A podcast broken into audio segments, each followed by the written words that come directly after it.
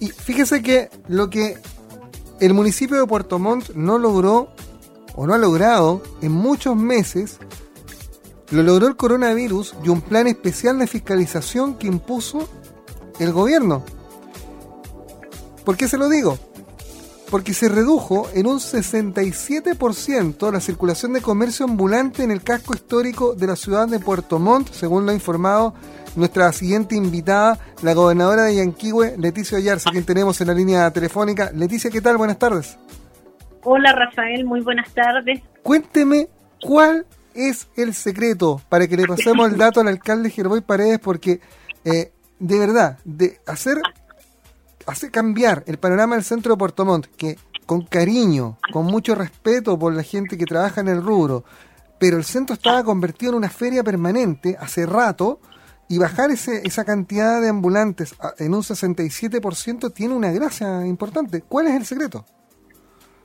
Bueno, yo creo que primero agradecer el trabajo que hemos realizado todos, entre ellos las Fuerzas Armadas, Carabineros, los funcionarios de la Gobernación, los funcionarios de la Serenidad de Salud y también el municipio, eh, que hemos iniciado este plan Zona Segura que nos ha permitido varias cosas, no solo disminuir el porcentaje de ambulantes, sino también mejorar hartos nuestras cifras de delincuencia. Eh, no las tengo a mano ahora, pero, pero hay varias cosas bien interesantes, pero lo más importante es el diálogo y en ese sentido yo no, no, no dejo también de agradecer el, trabajo que se realizó a través de muchas conversaciones, de, un diálogo franco, asumiendo que el comercio ambulante está ahí no no por no porque sí, está ahí porque hay gente que ha dedicado su vida a ello, no conocen otra forma de ganarse la vida tampoco. Y, obviamente uno tiene que saber ponerse en los zapatos de, de todos y, obviamente con un esfuerzo entre todos se puede lograr. Y la verdad es que cuando partimos con el aumento de contagios en la provincia de Yanquihue, veíamos con preocupación lo que sucedía en el centro de Puerto Montt, donde se produce un efecto que por una parte, claro, están, está el comercio ambulante, están las filas de los distintos eh, locales comerciales, están las filas de los bancos, la fila de las distintas instituciones y servicios que están dentro del casco histórico y obviamente eso generaba un abultamiento de personas riesgoso en la situación que estamos viviendo hoy día producto del COVID-19. Y bueno, a raíz de eso se, se, inició este plan, estas conversaciones, nosotros conversamos con todos los sindicatos de, que están en el, eh, organizados a través de comercio ambulante. Y les pedimos a ellos por sobre todo la autorregula, la autorre, eh, autorregulación, autorregulación, claro, el tomar las medidas sanitarias porque estar en la calle no es solo un riesgo para los transeúntes, también es un riesgo para los propios ambulantes que están ahí vendiendo en la calle y obviamente eh, el llamado, y no solo los ambulantes, sino que el llamado a, a la comunidad entera es que todos tenemos miedo de contagiarnos porque sabemos cómo es esta enfermedad, sabemos que se proligera rápidamente, sabemos que ponemos en riesgo nuestras vidas y la de nuestras familias, sobre todo de nuestros adultos mayores, al, al adquirir este contagio. Y por lo tanto, bueno, eso nos ha permitido, tal como decías tú, disminuir en un 67% en los ambulantes en la calle y yo creo que se ha notado un orden distinto en estos últimos días y, en eso ha sido muy importante el trabajo de fiscalización que han hecho todos y, yo creo que también el, el aporte que han hecho los, los propios ambulantes en poder ordenarse, en mantener las distancias y en tomar todas las medidas de precaución que se requieren. Para nosotros este es un desde eh, y lo conversamos también con ellos. Nosotros queremos, eh, obviamente, eh, poder ojalá eh, llegar a, ir disminuyendo la movilidad dentro del centro de la ciudad, porque como la gente ha visto en las cifras, no hemos bajado de los 40 contagios diarios y eso es preocupante. Eh, también en esto coincide que la Seremía de Salud, en conjunto y con el apoyo del municipio de Portomón, están haciendo testeos masivos, testeando casi mil personas diarias, lo que realmente es un gran y enorme trabajo. Y, eso también ha permitido detectar personas que están contagiadas, pero también personas asintomáticas, que no es un dato menor porque hoy el 30%, incluso hasta el 40% habla la, la OMS, la Organización Mundial de la Salud, de personas que eh, tienen el COVID-19 pero no saben que lo tienen y, y, a lo mejor nunca se van a enterar porque fueron asintomáticos. por lo tanto, por eso hoy día la estrategia de, de nuestro ministro y de nuestro presidente Sebastián Piñera es precisamente testear, pesquisar, aislar, que es la única forma de disminuir los contagios. Eh, mis amigos que trabajan en el municipio o los amigos de los amigos inmediatamente me empezaron a guasopear y me decían que no sea irónico. No, si estábamos jugando un poco, porque obviamente para, para lograr un resultado, ¿cuántas semanas llevamos, Leticia, de este plan especial? Un par de semanas nada más. Tres semanas. Claro, tres semanas ya. Y lograr esos números, insisto, es una gracia, porque la, la municipalidad no, no, los había logrado, la cosa se había escapado de las manos, aquí no hay que ser eh, ah, más papista que el Papa, eh, es, la cosa se había escapado de las manos por necesidad, por el tema que sea. Porque, porque claro, hay un tema con el comercio ambulante, que son las redes que, que abastecen. Eh, los vendedores que uno ve con el pañito en, en las calles, o con el carrito, o con el cooler, es el último eslabón.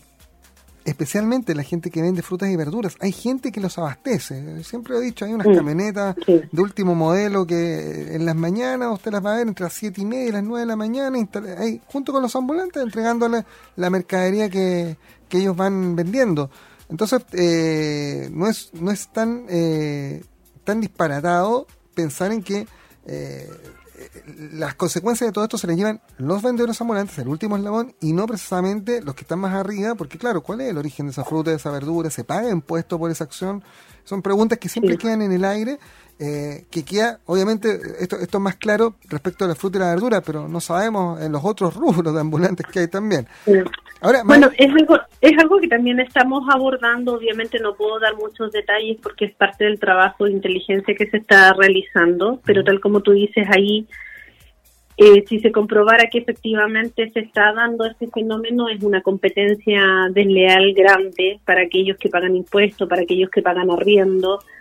Y, y en ese sentido, eh, obviamente, es el, este es un tema que va mucho más allá de dónde se pone el puesto, si tiene permiso o no tiene permiso el puesto. Hay varios puntos ahí que también nosotros estamos abordando. No puedo dar muchos antecedentes para no echar a perder la investigación, pero pero Rafa, para si te están escuchando la gente de la municipalidad, siempre escuchan sago, está bien. este es un trabajo es un trabajo en conjunto. Eh, nos- yo siempre he tenido muy buena relación con el alcalde Gerboy Paredes en ese sentido. Yo siempre le digo a él, no me, yo no me pierdo. Él es de una vereda política distinta a la mía, pero las necesidades de la gente no tienen color político. Por lo tanto, eh, este es un trabajo conjunto donde todos hemos puesto nuestro máximo esfuerzo y donde también los ambulantes también han puesto su esfuerzo. Y yo en ese, en ese sentido también quiero destacar destacarlos a ellos porque en algún minuto cuando cuando se dio como un, ultimátum para este ordenamiento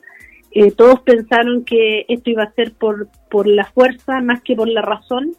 Sin embargo ganó la razón y yo creo que eso es lo más valorable de lo que ha sucedido en estas últimas semanas. Bien lo dice gobernadora, aquí el trabajo de equipo es el que funciona y además no hay que dejar de reconocer que el municipio de Puerto Montt ha hecho un gran trabajo eh, desde el inicio de la pandemia con un olfato envidiable respecto de poder apuntar las balas muy bien a, a las necesidades urgentes de las personas. Eh, incluso absolutamente. ah, ahora, ahora la, la última bala la están haciendo con la gente de la gastronomía, han armado un equipo con gente de los restaurantes de Puerto Montt para empezar a generar eh, colaciones, comida, ¿ah? para la gente que hoy día necesita comida. O sea, esa No, y Rafael, en ese sentido, de verdad que se da un trabajo que yo valoro enormemente eh, desde el intendente La Serena Scarlett Moll, el alcalde Gerboy Paredes, su equipo, eh, las Fuerzas Armadas, Carabineros. Hemos logrado armar un equipo de trabajo importante que aborda muchas aristas, no solo lo social, con, con el, por ejemplo, el tema de la entrega de canastas, donde los nueve alcaldes de la común, de la provincia, fueron muy colaboradores en poder entregar más de 38 mil canastas a lo largo de toda la a lo largo de todo el territorio. Hoy día se nos viene el canastas 2.0, donde también espero poder contar con el apoyo de los alcaldes. Y, y, además hoy día, además el alcalde Gerboy Paredes está haciendo un trabajo muy importante en materia de salud, donde Miguel Aravena, su, su jefe de, de DISAM, eh, también tiene una mirada muy colaborativa, muy de mano a mano con la Seremía de Salud, en poder hacer este trabajo que, que, hoy día es lo que más nos convoca, poder testear, pesquisar y aislar a aquellas personas que están con COVID positivo para que, eh, y además, otro trabajo que también no es fácil, que es eh, fiscalizar que efectivamente la gente esté cumpliendo su cuarentena, porque eso también, lamentablemente, los chilenos, cuando dice que no vires a la izquierda y nadie te está mirando, uno igual mira a la izquierda. Entonces, eh, eh, hoy día no podemos mirar a la izquierda cuando estoy con un COVID positivo o estoy con una cuarentena obligatoria, porque eso es un es una bomba de racimo para todo el resto de la comunidad y en ese sentido todo el equipo municipal de salud también ha hecho un trabajo muy importante en colaborar con el testeo. Eh, de hecho, ellos han estado, yo tuve la oportunidad de estar este fin de semana en la, en la feria Presidente Ibáñez, donde testearon a, casi el 100% de los de los locatarios de la Presidente Ibáñez, han estado también en otras ferias, estuvieron en Alerce en este último fin de semana. Entonces, bueno, es un trabajo conjunto y yo creo que eh, en este trabajo en equipo nos falta sí un equipo, una parte del equipo que es muy importante y es la comunidad. Mm. Porque hoy día lamentablemente vemos que hay gente que no cree que esto es real, no cree que esta es una enfermedad contagiosa, que no creen que esto es una pandemia.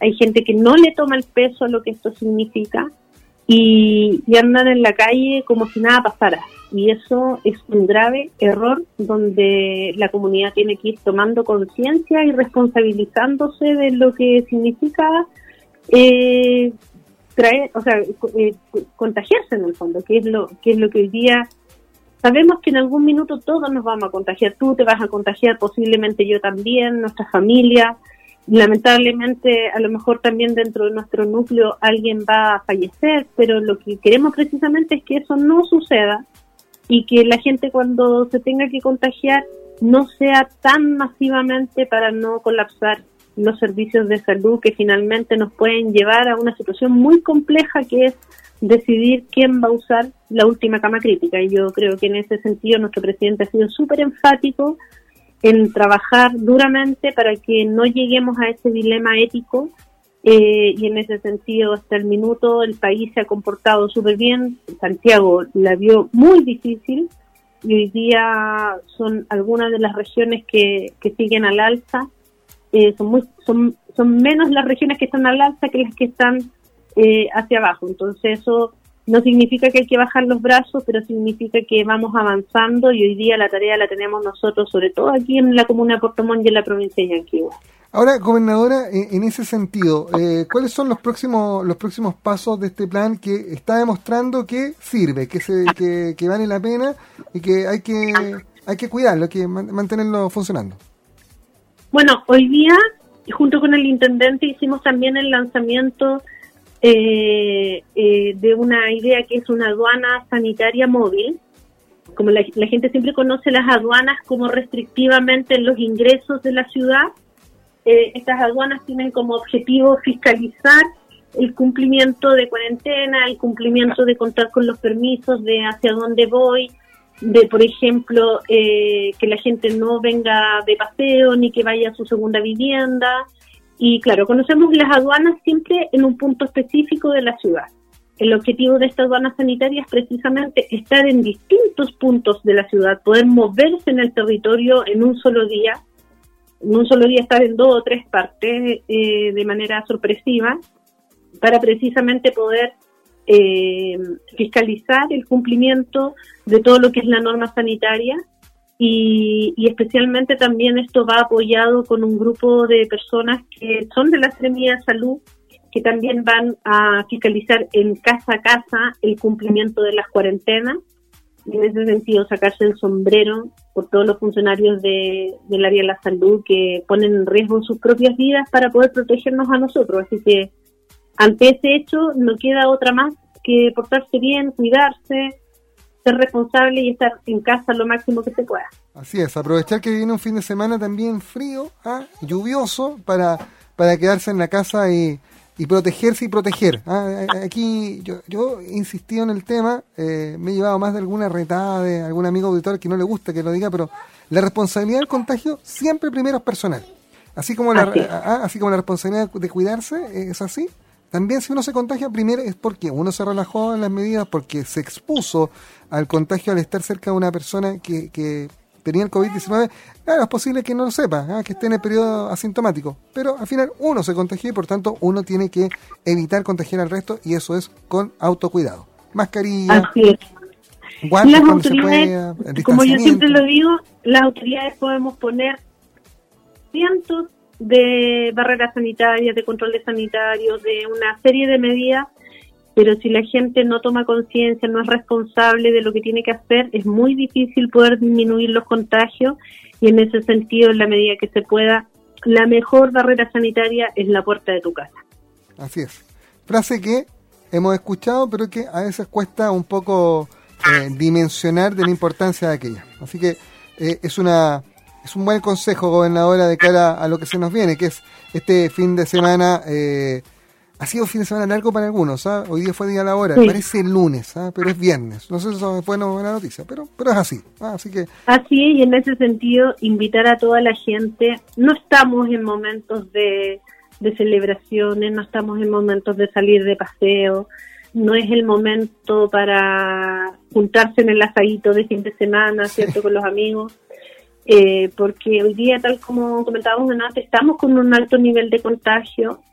Eh, pese a los primeros contagios, ya hay una pérdida de trazabilidad que bordea el 18%, por lo tanto eso es preocupante. ¿Qué significa perder la trazabilidad para la gente que nos está escuchando? Es que normalmente, si, tú te, si yo me contagio, se sabe de dónde yo me contagié, ¿no? Es que mira, yo fui a Santiago y estuve con una tía y mi tía era COVID positivo. Cuando perdemos la trazabilidad es yo me contagié y no sé quién me contagió. Y eso es muy complejo porque eso significa que el virus puede andar eh, en cualquier parte o en todas partes. Entonces, hoy día nosotros, si bien nuestra, nuestro eh, nivel de no trazabilidad es bajo, pero sin embargo eh, nos obliga a, ser mucho más responsables y a ser mucho más cuidadosos, sobre todo con las medidas de autocuidado, como decías tú, lavado permanente de manos, uso de mascarillas siempre y, bueno, todas todas las medidas que la gente ya ya conoce. El distanciamiento. ¿ah? El, distanciamiento es, clave. pero es necesario, sí. Sí. Y a, y a, veces, aunque sea un poco doloroso, sobre todo la gente que está un poco más expuesta, la gente que, por ejemplo, sale a trabajar en micro, en colectivo.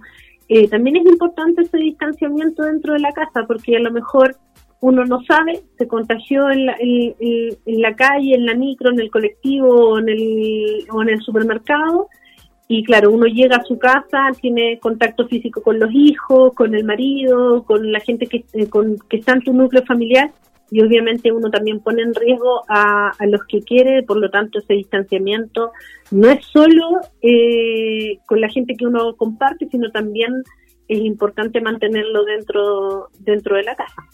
La gobernadora de Yanquihue, Leticia Ollar, se junta a nosotros esta tarde haciendo ciudad aquí en Radio Sago. Gobernadora, gracias por estos minutos y bueno, que siga el éxito, ¿ah? porque mientras a ustedes les vaya bien, significa que a todos nos va a ir bien y, y acá no es una cosa contra los ambulantes, pero, pero es una es un problema de, las ciudades, de las grandes ciudades. Puerto Montt lo había visto acrecentado. Hay buenos números al respecto, ahora hay que mantenerlos y sobre todo que ojalá esa gente encuentre algo en qué ocuparse, ¿ah? lo que más, nos va a costar en las próximas semanas para hacer la generación de empleo. Así que va a haber que estar atento Y de hecho ya lo hemos conversado con el alcalde eh, de, de ver cómo podemos ir quizás formalizando algunos de ellos, eh, irlos reordenando, reubicando, es un trabajo de largo plazo. No hay que olvidar que en Calle Varas viene un importante proyecto aprobado con fondos del FNDR, eh, una inversión que le va a cambiar la cara a la ciudad de Puerto Montt. Y por lo tanto de aquí a fines de agosto, primera semana de septiembre, ya esperemos que este proyecto empiece ya a ver la luz y, claro, eso nos, nos da una tarea aún más importante que es finalmente reubicar, formalizar y, y, dar una, una nueva oportunidad a todas aquellas personas que históricamente han estado ahí. Mira, el otro día conversando con los distintos sindicatos, me, me habló un, un caballero que es ambulante y él me decía, desde que tengo uso de razón, yo soy ambulante y he, y he educado a mis dos hijos y he salido adelante eh, vendiendo en la calle. Entonces ahí tú te das cuenta que no es un tema menor lo que está detrás de un comerciante ambulante. Y, pero, pero sí tenemos que avanzar en, que ojalá su, su condición de trabajo no sea precaria y no sea siempre como a la deriva, miran a sacar o no miran a sacar de acá, y en ese sentido la reubicación es lo más importante, pero como te digo, estamos ahí con el alcalde Gerboy Paredes trabajando fuerte en eso, y, esperamos que, bueno, primero, que la ciudad se mantenga ordenada como lo hemos logrado en estos últimos días. No quiero cantar victoria todavía porque este es un trabajo de día a día donde todos están eh, comprometidos y donde, donde también el comercio ambulante ha hecho mucho de lo suyo, eh, autogestionándose y autoordenándose y de hecho incluso hay algunos sindicatos para aprovechar de comentar a la gente para que no para no llevarme todos los, laureles eh, ellos hasta han hecho turnos. Un día va uno al otro día va el otro precisamente para poder bajar eh, el, número de personas que, que están trabajando día a día en el centro de, de Puerto Montt. Así que también aquí hay un esfuerzo importante de ellos. Y, y bueno despedirme una vez más llamando a toda la comunidad y se los digo súper en serio, estamos en momentos críticos en la, en la comuna de Puerto Montt, en la provincia de Yanquihue, en la comuna de Calbuco, Frutillar, estamos con un nivel de contagios alto, estamos creciendo mucho, por lo tanto estos números van a seguir en alza, pero lo más importante es que tenemos que cuidarnos, mantener siempre la conciencia de nuestras medidas de seguridad, de la mascarilla, del lavado de manos, del distanciamiento social y, mantenernos así porque finalmente vamos a, tenemos que aprender a convivir con este COVID-19, con este coronavirus, hasta que no haya vacuna o hasta que no haya cura. Y, y, por lo tanto nos queda para largo con estas medidas de seguridad, así que no hay que aflojar y, no, no bajar los brazos porque la verdad es que hay muchas cosas en juego y entre eso eh, la vida de los que más queremos. Así que hago la invitación nuevamente a toda la gente a cuidarse, a respetar las medidas sanitarias y dejar para después aquello que a lo mejor nos gustaba hacer antes y que ya todo el mundo está cansado, llevamos cuatro meses en esto, pero, pero nos queda, nos queda por lo menos uno o dos meses más de que de, de mantenerse muy firmes y, y aprender a, a, vivir con el coronavirus, que es lo que nos queda para adelante. Está prohibido aflojar, está prohibido de verdad aflojar. Hay que seguir ¿ah? con la bandera bien arriba y, sobre todo muy muy pendientes de eh, del autocuidado para poder cuidar a los demás. Gracias gobernadora por estos minutos.